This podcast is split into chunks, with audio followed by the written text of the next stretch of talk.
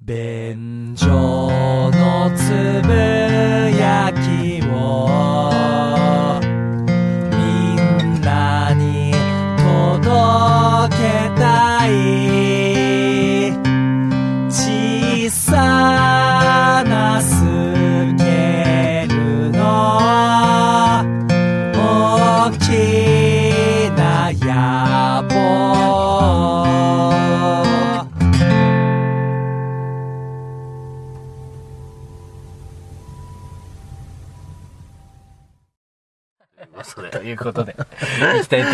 けれども、あのー、二村さん、うん。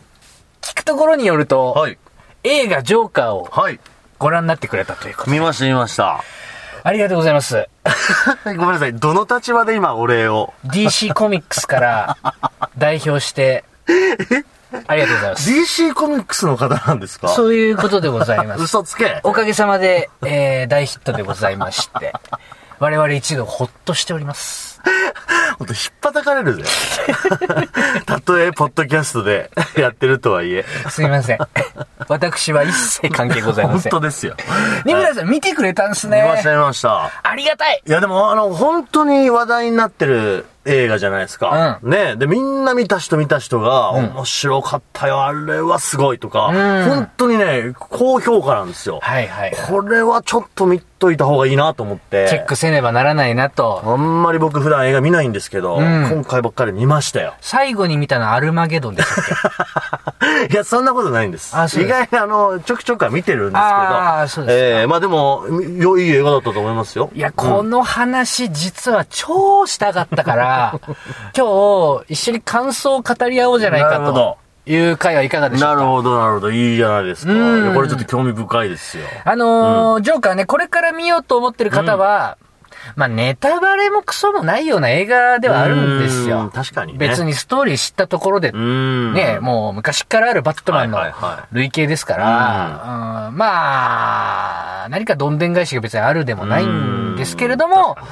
もし楽しみたいという方がいたら聞かない方がいいかもしれません。そうですね。見終わってから、ぜひこの回を聞いていただければとはいいう感じですね。注釈はしたのでね、はい。ネタバレしやがってっていう意見なしですよ。そうですね。よろしくお願いします。はい。電子レンジに猫入れちゃダメですからね。それぐらいうちらは丁寧にこう注釈最初に入れますから。そうだね。うんはい。わかりました。うんということで、いきたいと思いますけれども。まあ、簡単にあらすじ紹介しましょうか。はい。ね。えー、まあ、バットマンうん。はもうみんな知ってるじゃないですか。そうですよねうんあの、バットマンのライバルで、ジョーカーってのがいるんですよ。はいうんで、このジョーカーっていうライバルな悪役がどうやって生まれたかのうん物語でございます。まず、僕は、全然バットマン子じゃないです。あ、そうなんですね。全然知らん方。なるほど、なるほど。ダークナイトはうん、めっちゃ面白かったんだけど、うんその日コンディション悪くて途中で寝た。あ、そうですか。へえ。で、もう一回見ようかなと思ったけど、んちょっと未だに見てないねなるほど。だから、あまりこう、バットマン先入観が僕はないタイプはいはいなんですよね。はいはいはい。うんなるほどね。まあ、ただ、まあ、えー主人公のバットマンが金持ちで、お屋敷の地下にバットモービルとかはい。持ってて、うんうんで、悪と対峙してるうんうんうん。ぐらいはまあ知っているかな。はいはいはいはい。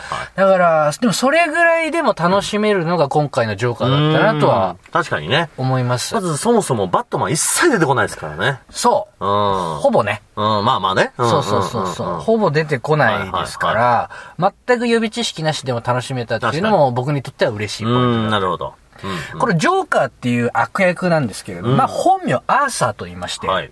まあ年の頃40歳ぐらいですか。ううんん。で母親の介護をしながら二人暮らしをしているんです。はい安アパートでね。ほいで、コメディアン志望で、うん。えー精神障害での入院歴が過去にある。はい。まあおそらく多分福祉手当とかもらいながら、まあちょっとコメディアンとしての仕事もちょっとだけもらいつつみたいはな。生活だと思うんですよね。ううんん。まあそういう、舞台設定うん。のストーリー。になるんですけど、二村さん、まずどうでした？これ見てみて。僕はね、面白かったのは、僕は本当にそのバットマン、僕は実はそのダークナイトからのバットマンシリーズを見てる人間なので、あ、二村さん好きそうなんです。僕はなんで、バイト先、当時働いてた、バイト先の人がすごいバットマンシリーズ大好きな人がいて、うんその人の勧めで、実は見てるんですよ。ほう。だから、バットマンのシリーズが好きなものとして、あ、そうか、ジョーカーってこういう誕生なんだっていう、そのワクワクみたいな、うん。そういう楽しみ方と、あとはあの、ジョーカーを演じるあの、ホワキンさんはい。気味悪い演技するね。あー、ホアキン・フェニックスうんが。気持ち悪い演技するなーっていう。なるほど。えーぐらいです。白真でしたよね。はい、そうです。んうんうん本当に、あの、それぐらいです、僕の感想。なるほど。うんうんうん。内容的にうは、ん。こいや、う、なんだろう。思うところは思うところ？だからそのね、やっぱね、これホイップ坊やだなーっていう。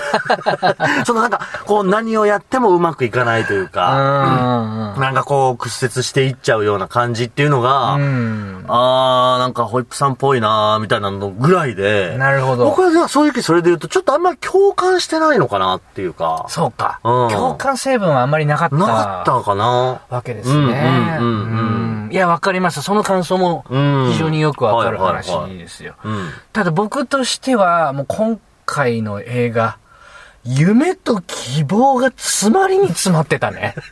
え？今回のジョーカーですか？ええまあ、一見すると、はいうん陰鬱で暗いテイストですよ。はいはい、そうですよね。ただ俺からしたら、うん。キラッキラのシンデレラストーリーだったんですよ。あのジョーカー見て？こんなシンデレラストーリーを俺は待っていたのね。ごめんごめん。トイストーリー4の話じゃないよ。ジョーカーの話してるよね。トイストーリーもキラキラしていたが、もうさ、暗いバイオリンの BGM ばっかうなの。ん。いや、ほんとそうですよ。うーんなんかこう色調も暗いしねストーリーもほのぐらいですようん。うんキラッキラだったわ。宝石箱だよ。あ、そうですか。はもう何がいいかって、うんこの映画の、アーサーがあ。、うん。まあ、後にジョーカーとして悪役として名を馳せていくジョーカーことアーサーがですね、無能なのがいいのよ。はあ、なるほどね。めちゃくちゃ無能なんですよ。よ。まず特別な能力はもう何もない。うん。まあ、超能力はもちろんないし、はいはいはい身体能力が高いとかうもん。ないわけですよ。確かに。じゃあ、頭が切れるタイプなのかというと、全然そんなことないじゃないですか。ねうんうんうんうん。ねえ、知能犯の悪党ってかっこいいけど、うん朝はもうどっちかっていうと、もう完全に間抜け寄りなんですよ。そうですね。うんうん。何するにも容量の悪いタイプっていますでしょ？うん。もう、こんなんね、まずホイップ坊やうがん感情移入しないわけがない。なるほど。重ね合わせないわけないよ。あれだね、僕のホイップみたいだなーっていう感想は、んある意味的得てんだね。完全にまとえてる。俺をよく知ってる。なるほど。そうほうほうほう。まあ、容量が悪いんですよ。うんうんうんだから、朝が、まあ、劇中でチョンボするたびにね、はい。もう俺はもう重ね合わせちゃってさ。ああ、朝、お前は俺なのかって思いながら見てて。なるほどな。うんほうほそしてもう一つうん、重要なことがあります。うん。こっからの方がどっちかっていうと重要かもはいしれない。はいはい。朝は、まあ、後にこう、バットマンのライバル、悪のカリスマになっていくわけですけれども、うんうん重要なのが、特別なドラマを持ってるわけではないってことですよ。ほう。うんなるほど。うんうん。朝は、まあ、不幸な境遇と言ってはいいでしょう。うんうん。まあ、多分生活保護的なものを受けているし、うんはいお母ちゃんの介護で大変だし、うんコミュニケーション能力もないし、はいはい気味悪がられてる、嫌われてる、うん貧乏。はい。ただ、アーカムシティ、あの舞台の死で、一番不幸かっていうと、うん僕はそうではないと思いますうね。ん。確かに。ひとまずアパートには暮らせてるし、うんとりあえず飢えてはいないわけですよ。まあ確かに同情したくなるかわいそうなシーンは出てくるものの、うんありふれた不幸だといえば、ありふれてるうん。わけです。これがいいのよ。ここがいいんだ。なるほどうね。ん。悪党になってもしょうがないよねって、うん。みんなが思うような、うんかわいそうなストーリーを持ってないんですよ。うん、うん、うん。デスピサロみたいな。ドラクエで言うとこのね。なるほど。うん。ここがすごく共感する。うん、うん。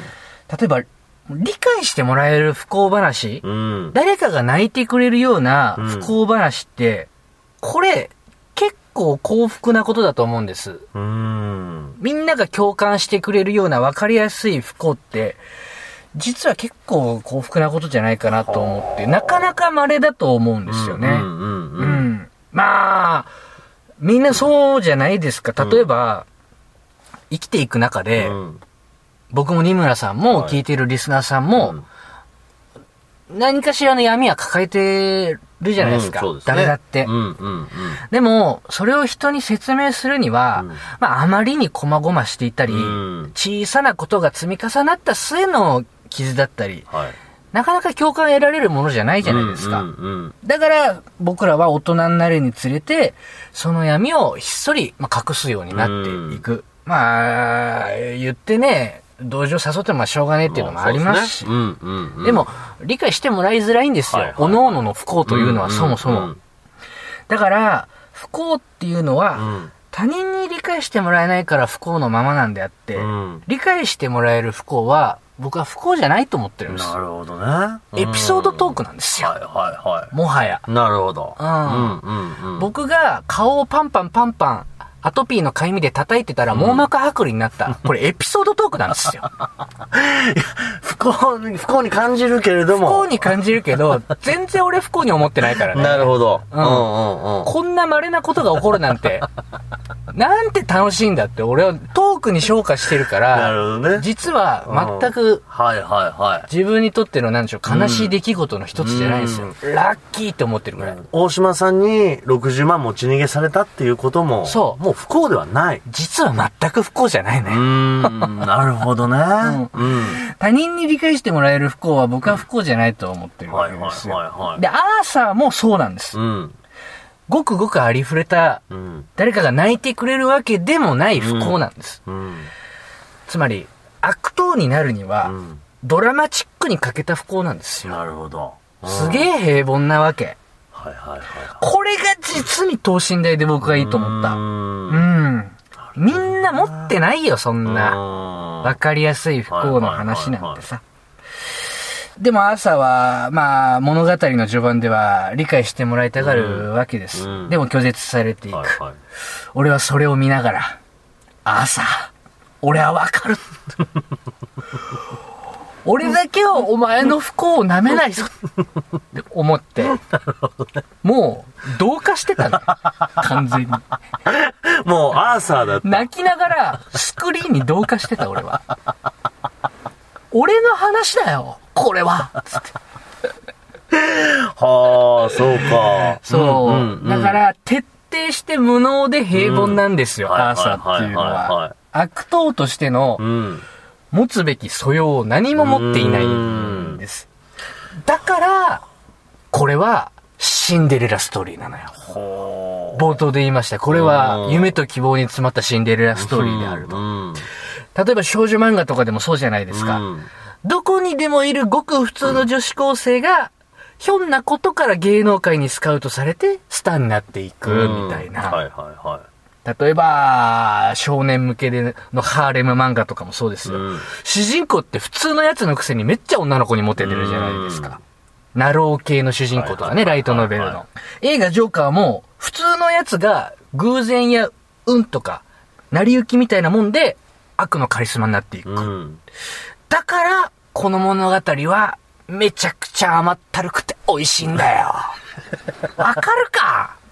新村さんよ。ごめんなさい、最後のその、甘ったるくてとか、うんシンデレラストーリーっていうのはちょっと、あんまりよくわかんないんですけど、夢と希望しか詰まってないじゃん。夢と希望詰まってますかね偶然と運とタイミングでカリスマになってくんだよ。だからその、なんだろう、あの、砂糖菓子みたいな物語だよ。まあ、いや、アーサー自体がすごく無能であるってことと、うんなかなかこう人に共感されない不幸に包まれてるっていうのは、今、ホイップさんがこう言語化してくれて、なるほどって思うのは、僕も映画見てて、やっぱね、すごくモヤモヤすんだよね。うんうんうん。なんだろう、このモヤモヤっていうか、うんこう見ててやっぱこう気分が悪くなるっていうかさ、うんうんうん。その感じってのはそういうことなんだよね。だから多分、そうそのアーサーの不幸っていうね。そうそうそう。んんそしてダメなやつだからね。うんなんでこここうしないんだそうだよよって、ね。もどかしさというか。僕らの心の中に少し自己責任じゃねえかって思う部分もあるでしょ、はいはいはいそうね。うんうん多分そこがモヤモヤなんだと思います。ねでもそんなのは関係ないんはいですよ。はいはいはい。そういうところじゃないっていうう。ーん、なるほどな。でも世の中の100%今不遇に陥っている人をん突き詰めれば全員自己責任ですからね。うーんうん。それを言い出したらなんていうか、キリがないというか、うんうんうんうんうんただ、今、アーサーが絶望の中で苦しんでいるっていうことだけは、まあ、まず間違いない話ですようん。そうですね。そして考えが凝り固まって囚われて被害妄想に陥っているっていうのも間違いない事実なんですよ。うんうんそこの理由を突き詰めてもしょうがないっていうかねん。なるほど。うん。どうしても僕はアーサー側に立っちゃうから、優しい目線になっちゃう。こんなにちゃんとアーサー側の人もなかなかいないんじゃない？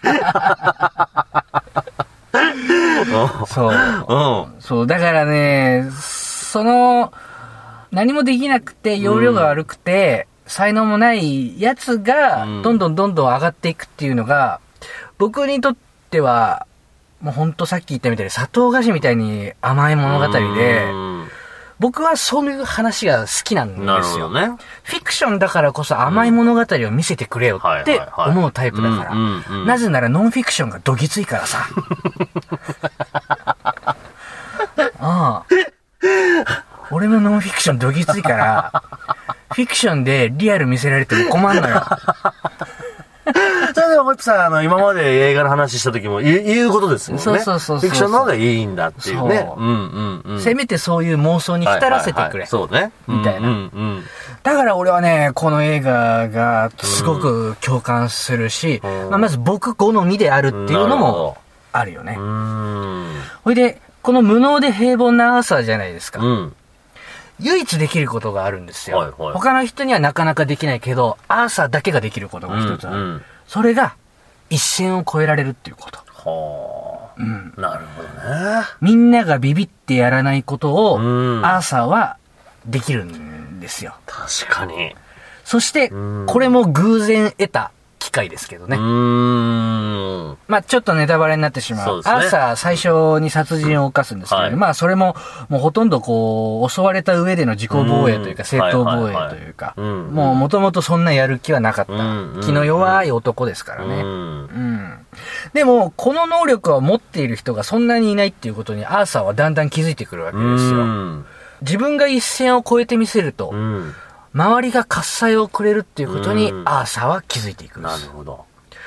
ここでアーサーは、ようやく自分だけの自己表現を見つけるんだうわ。ん。それは舞台でジョークを言うことじゃなかった。うんコメディアンとしての才能はなかったけれども、うんみんなの代わりにやってみせるっていうことで、俺は喝采を得られるんだっていうことに気づくのよ。ど。あいや、もう僕今、ぼーっとジョーカーを見てたことをすごい後悔してます。そうか、そういう感情なんだな。そうあアーサーが自分の能力、まあ、能力と言えるものなのかどうかわかりませんけれどもね。ああ、俺が一線を越えるとうん受けるんだ。みんなが喜ぶ。喝采をくれる。そして話を聞いてくれるっていうことに気づいてからの映画の明るさだったらなかったっすよね。途中からガラッと空気変わるんだよ。ああ、なるほどね。1時間半ぐらいしてからはいはいはいはい。アーサーが2回目か3回目ぐらいの殺人をしたぐらいから、うんうんもう吹っ切れちゃうんだよね。確かにね。うんうんうん。もう最初みたいに震えてもいない。うん人を殺めるのにね。はいはいはいうんそっから映画がガガガッと明るくなっていくわけですようん。主人公が自分のスタイルをようやく見つけたわけですね。うんまあ犯罪という最悪のスタイルですけど、それは。ね。うん。自分の欲望と大衆の欲望がバチッとはまった音がしたんだ、その時に。うんそして、そっからアーサーの望むものって、どんどん手に入っていくんですよ。はいはいはいは大衆からの喝采い。、うん。手に入るわけうです。ん。そして何より象徴的だったのが、カウンセリングのシーンですよ。うん。冒頭に、えー福祉カウンセラーさんに話聞いてもらってるシーンから始まるんですよ。うんそしてラストも、えー、ラストはジョーカーとして逮捕された後うのん。犯罪カウンセラーですね、はい多分ね、はいはいなんですけど、冒頭、福祉カウンセラーは、まだアーサーがアーサーだった頃の時って、一切話聞いてくれないんですよ。うん確かにそうだ。僕はこんなことがやりたいんだとか、今こんなことで苦しんでるんだっていうこととかを喋ってても、まあ事務的な対応するだけでうんうん、全く耳を傾けてくれないの。でも、大犯罪者になった後、ジョーカーになった後のアーサーに対しては、犯罪カウンセラーとかが、うんあなたのジョークを聞かせてとかうんうんう、ん熱心に耳を傾けようとするんですよ。皮肉な話じゃないですかうんうん。これね。一市民としての時は誰も自分の話を聞いてくれなかったのうんに、犯罪者になったらこぞって理解しようとしてくる。うんまあ、結果、アーサーは語りませんでしたけれども、あんなに願っていたものが、うんまた一つここで手に入い。るんです。なるほどね。そして最後の最後のラストシーンね。うん。最高のジョークを見つけたんだ。まあ、理解できないだろうから言わないけどね。っていうのも、まあこれはぜひ映画を見てもらいたいけれども、最高の終わり方なのよ。ん最高のジョークを手に入れるのよ。うんどうだい？こんなシンデレラストーリーないぜ。いや、もうこんなにも、俺すごいね、もうジョーカーと今日対談できてる。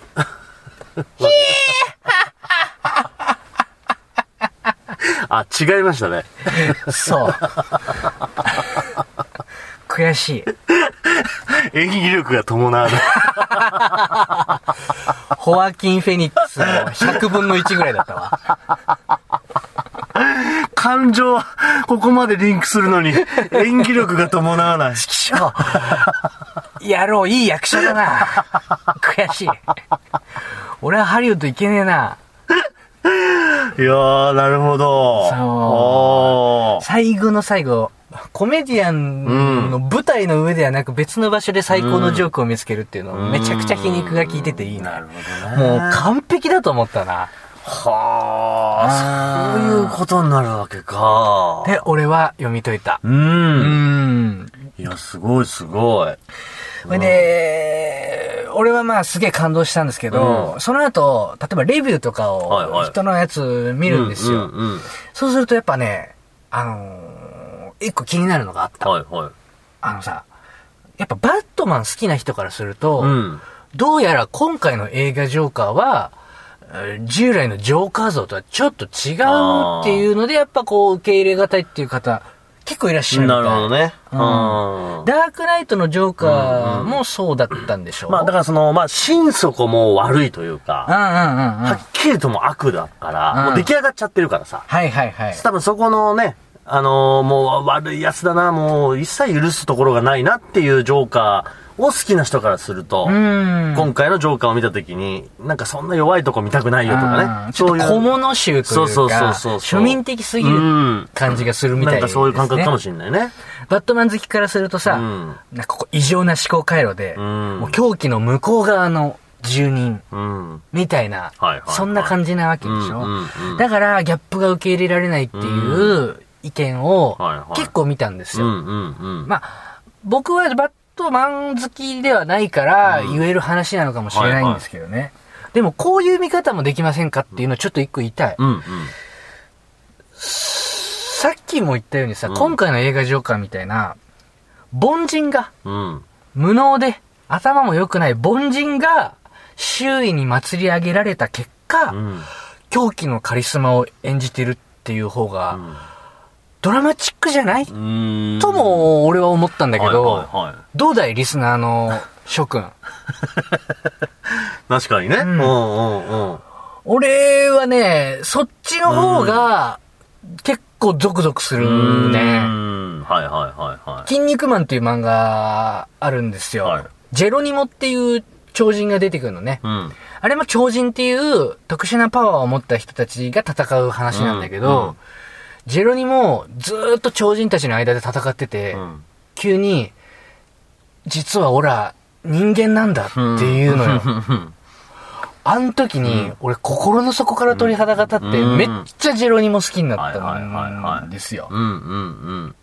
普通のやつが頑張って超人のふりをしているっていう方がは、いどっちかっていうと俺は魅力的に映るのうんなるよね。ほどね。うん。深みっていうところではそうかもね。そううんうんうん。言うところもよかった。はいはいはい。ちょっと弾いてる？いや、すごい感情移入の仕方だなっていうところだけは弾いてる。うん。そんなにもうぴったりなんだっていう。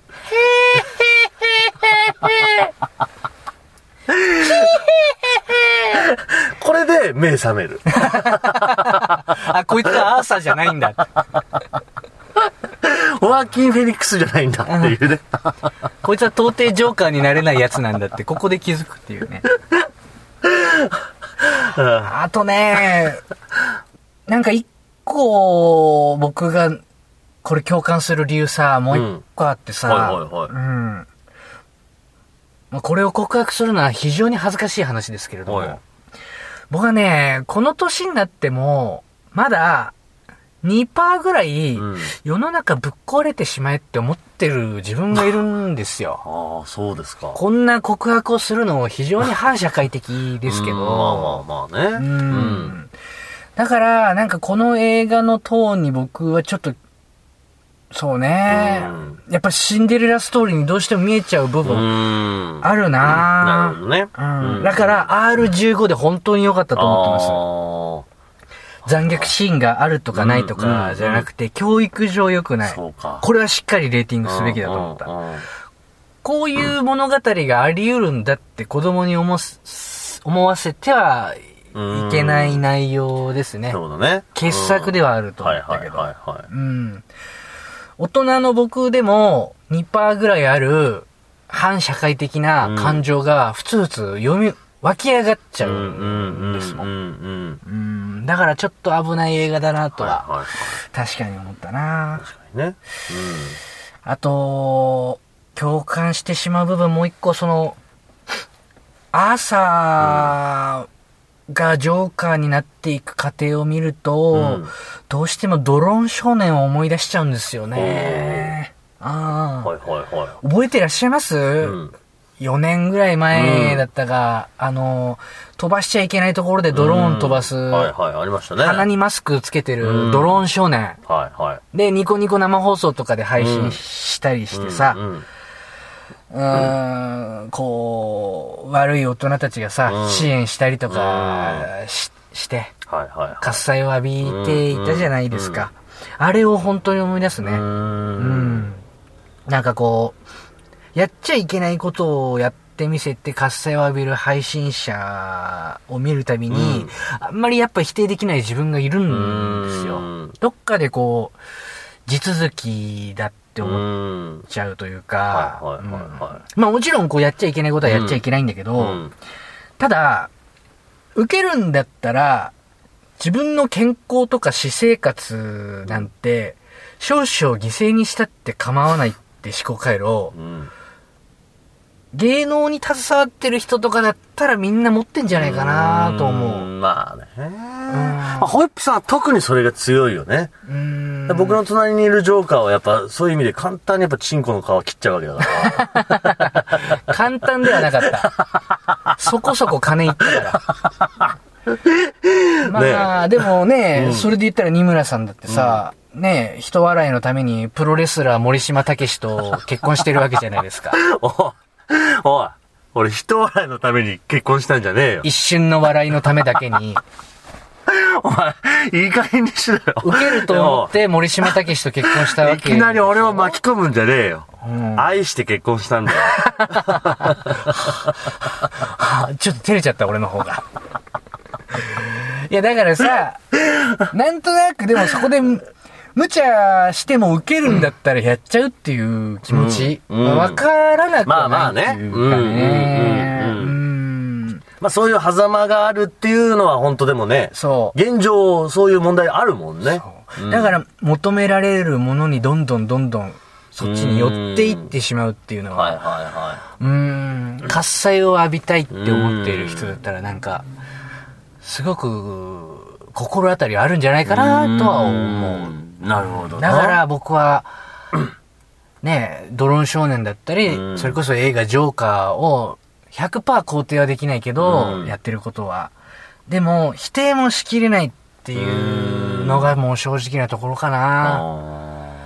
あまあだからこそ R15 でよかったと、ーうん。本当に思いますね。なるほどね。うんめっちゃめちゃ面白かったい。や、これでも僕は今、保育さんの話を聞いて、うん逆にこう、もう一回やっぱ見たくなったな。うんうんうんなんか、本当に、こう、言葉にできない、なんだろう、このモヤモヤとか、うん気持ち悪いなみたいな、ざっくりした感情だったのが、うんそうか、こういうことかとか、うんあともっとより一層、その、アーサーの心の揺れ動きとかも、こう、細かく見れるようになるなと思うし、うん。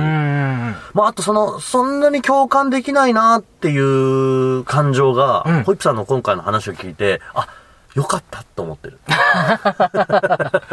俺、この映画に共感できない人生でよかったじゃないんだよ、おい。失礼な。いっぱいいるぞ、あれに。共感した人たち。いや、そうなんでしょうね。本当にね。世のルーザーたちが、みんなこぞってあの映画好いてんだからよ。確かにね。うん。そりゃそうですけれども。うーん、なるほどな。もしよければ、はい。皆さんもね本当に今話題の映画ですんで、うんよかったらちょっとチェックしてみいただけてください。たらなとはい思いますとい。うことで以上、便所のつぶやきでございましたあ。りがとうございました。